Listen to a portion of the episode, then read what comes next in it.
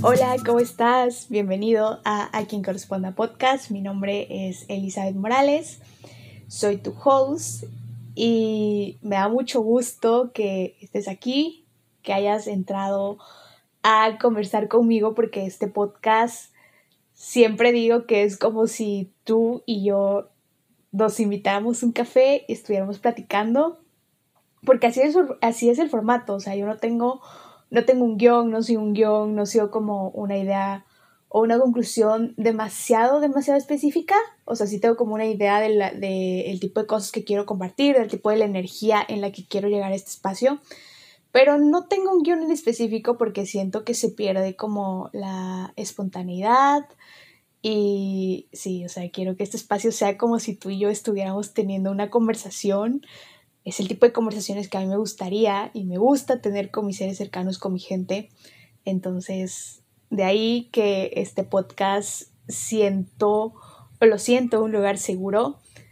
Y la verdad es que yo ya extrañaba hablar por aquí. Tiene apenas un domingo que no subo episodio, pero ya como que estaba siendo constante en que los domingos subía un nuevo episodio.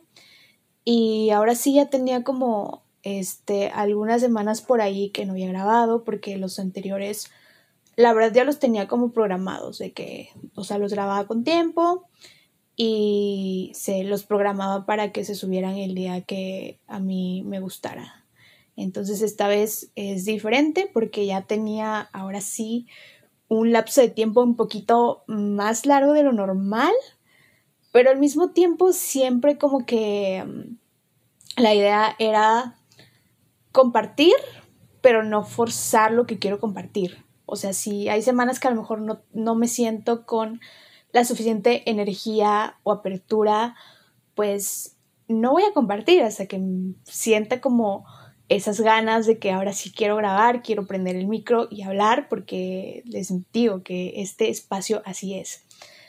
Así que en este episodio no traigo como una idea en específico o una conclusión muy concreta, pero me gustaría compartir algunas de las últimas herramientas que he conocido y que me han ayudado de que a vivir, a salir, a transitar. Las últimas mini catarsis que he tenido porque sí como que han pasado algunas cosas un poquito densas en mi vida y que me han hecho como tomar pausas que no pensaba que iba a tomar y que ahora pues estoy viviendo y que me ha tocado como poner una redirección a mi vida más que pararla o tal. Creo que muchas veces pasan cosas y aunque no están en nuestras manos controlar y aunque a veces sentimos culpa o que nos afectan directamente, pues todo eso al final te da una redirección y te da tiempo para poder pensar las cosas. Porque a veces piensas que vas como muy bien, que estás avanzando y la realidad es que últimamente ha sido como un, ok, o sea, tanto la superficie como el fondo ni siquiera están tan lejos como yo pensaba. Y pues sí, creo que a veces es como si estuvieras arriba de un bote flotando y de la nada te cayeras. O sea, solo van a pasar unos pocos segundos en que puedas tocar el fondo. Realmente no hay tanta distancia como pareciera. Pero eso significa que así como tocas el fondo, pues también puedes salir de ese fondo. Y puedes cada vez como apreciar mejor tu respiración. Y además tengo la idea de que para conocerte realmente no siempre tienes que estar en el centro, porque el centro no es lo único que te conforma, o sea, también te conforman tus orillas. Entonces siento que es mucho como, ok, o sea, para conocerme también tengo que, que ver esas orillas que a lo mejor son tocar el fondo, son sentir que me estoy ahogando, pero en medio de ese ahogarme, pues también conocer que son partes que me conforman, que a lo mejor son heridas que tengo desde niño y que me toca abrazarlas, que me toca primero verlas, aceptarlas para poder sanarlas. Y aunque a veces este camino no es nada lineal, de verdad nada lineal, a veces sientes que ya estás avanzando, que esas heridas por fin se están sanando y a veces vuelves a caer y la aceptación, la aceptación y el agradecer en esos momentos es lo que más trabajo te cuesta, aunque sientas que ya estés avanzando. Y creo que para los que están como centrados en el camino de la sanación, saben de qué estoy hablando y han pasado por esto. Sé que varias de las personas que me escuchan están como en estos temas o les interesan este tipo de temas. Así es, o sea, la sanación no es un camino totalmente lineal. Al contrario, a veces piensas que ya vas avanzando, te caes y te das cuenta que hay heridas que todavía no han sanado del todo, que te vas a seguir cayendo, te vas a seguir cayendo, pero creo que entre esas caídas aprendes a cómo reaccionar mejor ante esas caídas y todo es gracias a las herramientas que vas aprendiendo. Personalmente, o sea, estas últimas semanas fueron densas, o sea, desde el punto en el que, pues sí, o sea, me caí y me di cuenta que me voy a seguir cayendo varias veces. Y que más allá de esas caídas fue también reconocer y de ese que pues obviamente cuando te caes te duele, pero también fue reconocer que hasta tu manera de caerte, aunque el golpe puede ser igual de fuerte, tu manera de reaccionar a eso también cambia bastante.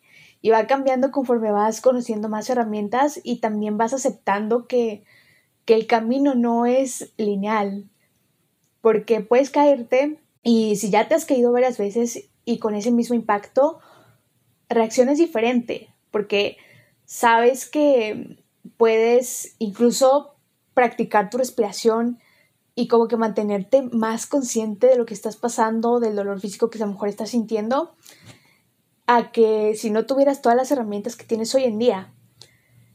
En esos momentos creo que el agradecer y la gratitud son complicados. Por más de que ya lleves un camino recorrido, a veces el aceptar que a lo mejor no te están pasando cosas tan buenas, cuesta demasiado trabajo.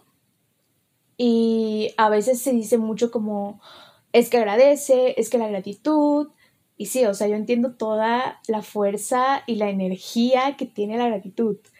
Pero realmente pasar estas situaciones no se siente así. Aplica cuando te pasa algo entre comillas malo, porque cuando pasa algo bueno es muy fácil actuar con gratitud, aceptarlo y vivir desde ahí, desde ese lugar.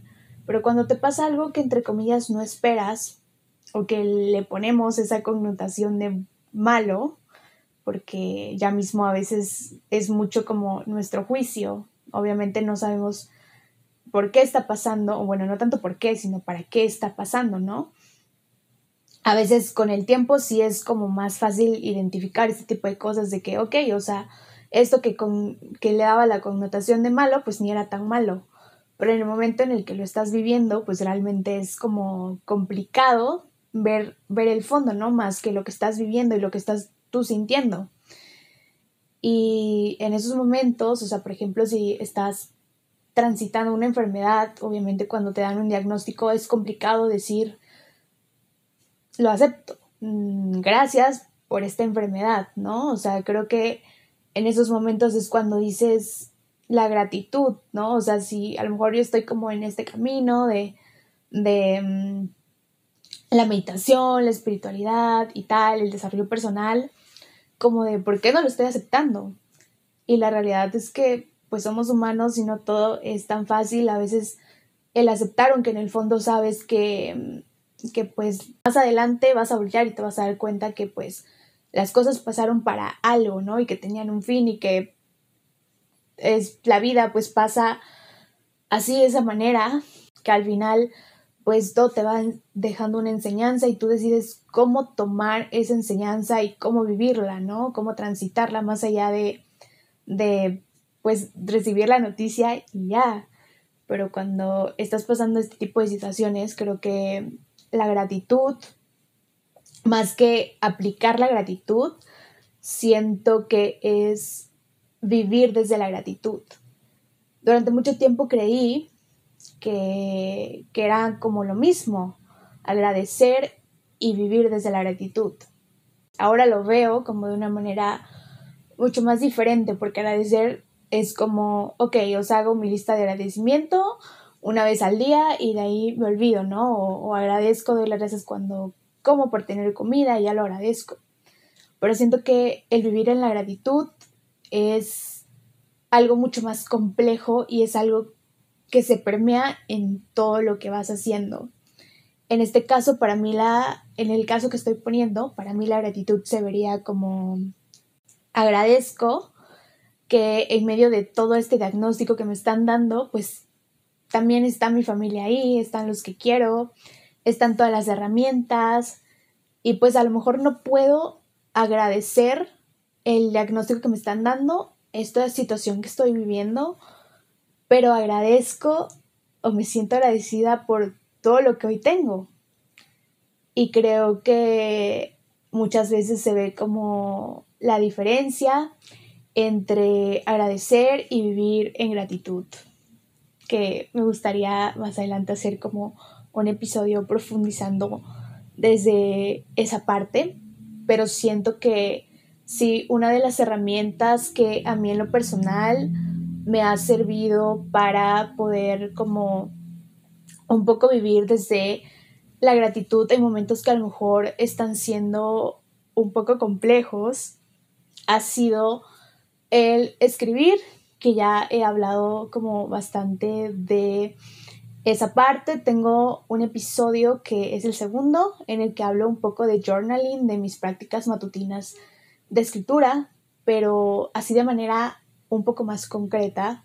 Si tú estás pasando por un momento, seas la connotación para ti muy bueno o muy malo, te invito a que lo escribas, que escribas cómo te estás sintiendo realmente. No necesitas como tener conocimientos sobre escritura creativa o sobre algo en específico, no importa, o sea, pero lo importante es que lo escribas, que saques de tu cabeza todo aquello que estás sintiendo, este, tanto en un plano físico como mental, que desarrolles todo lo que estás sintiendo, todo lo que estás transitando y en segundo, que te grabes una nota de voz para ti misma en el teléfono con la grabadora de voz de el cómo te estás sintiendo con alguna situación que te esté pasando y cómo le estás transitando.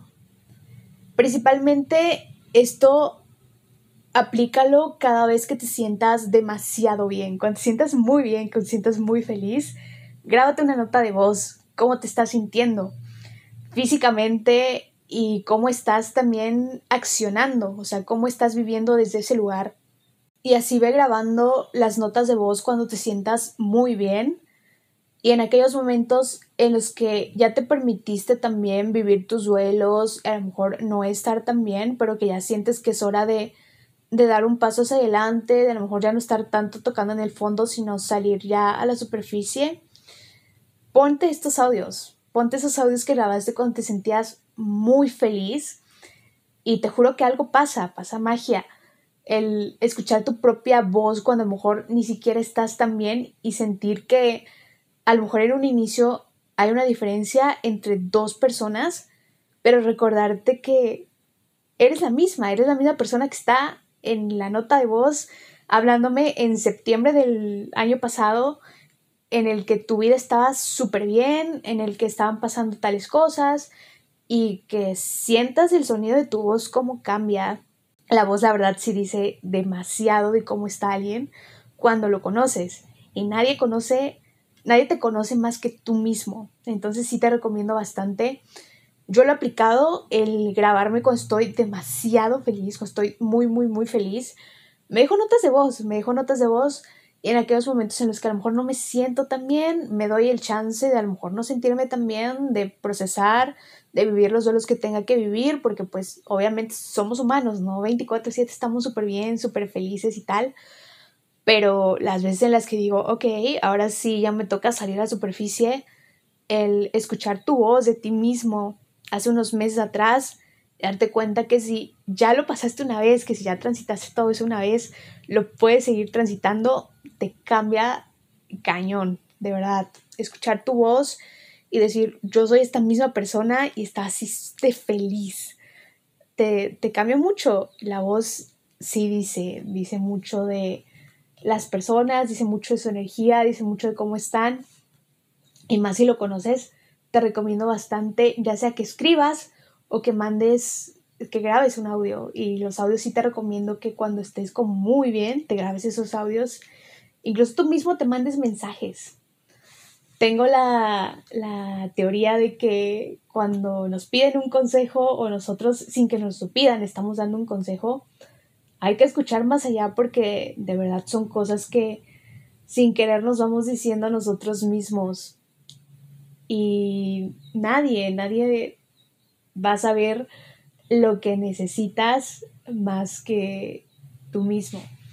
Y lo de escribir y lo de grabar una nota de voz no solo aplica también para este tipo de situaciones, sino que también si tú eres una persona que se dedica a la parte de arte, a la parte de creatividad, o simplemente si tienes una idea y de la nada te salió, de verdad, anótala o grábate un audio de cómo te imaginas el inicio, el planteamiento de la idea o cualquier pensamiento que venga a ti que sea como para trabajar en algo creativo.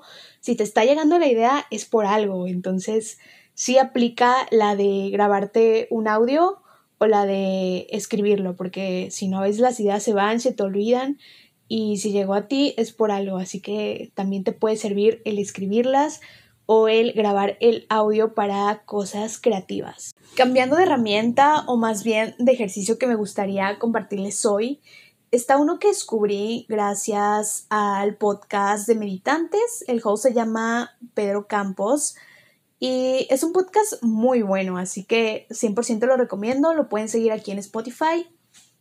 Y el host dice que él tiene un ejercicio que consiste en que cada vez que termina de meditar y que está como desde este lugar de tranquilidad, de paz, como que de más presencia, más presente, deja una libreta al lado y cuando termina escribe una pregunta y la responde desde ese lugar de paz y de presencia.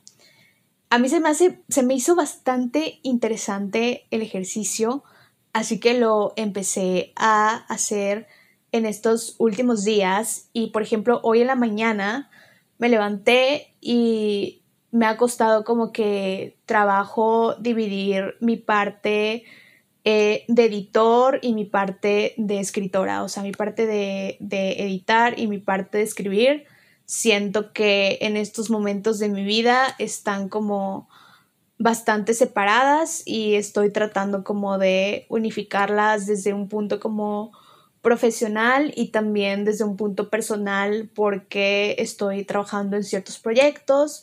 Entonces el hecho de que me esté como que costando trabajo poder dividirlas y poder unificarlas pues está siendo como que tema en mi vida ahorita entonces me levanté medité y me pregunté cómo podría dividir mi parte eh, de escritora y mi parte de editora. Entonces me di cuenta que esto venía más desde un lado personal y emocional de cosas que he vivido en la vida y eso se estaba como que permeando hacia, hacia mi plano profesional. Entonces me di cuenta que muchas veces creí que obviamente soy escritora de mi propia vida y eso es algo que tengo bien claro, pero lo que no tenía claro es que también yo podía editar mi vida, que yo puedo seguir editando cada cosa que vaya yo escribiendo y por eso me está costando mucho trabajo la parte de edición desde un lado profesional. Y me encantó porque como que descubrí algo que pensaba que iba solo como desde el lado profesional y una vez que entré como en ese estado de más paz, me di cuenta que obviamente corroboré que muchas cosas van de la mano y para mejorar tú profesionalmente y también como artista y como persona, pues debes de mejorar tú mismo también tener cierto equilibrio interno y estar como conscientemente trabajando en ti, trabajando en ti.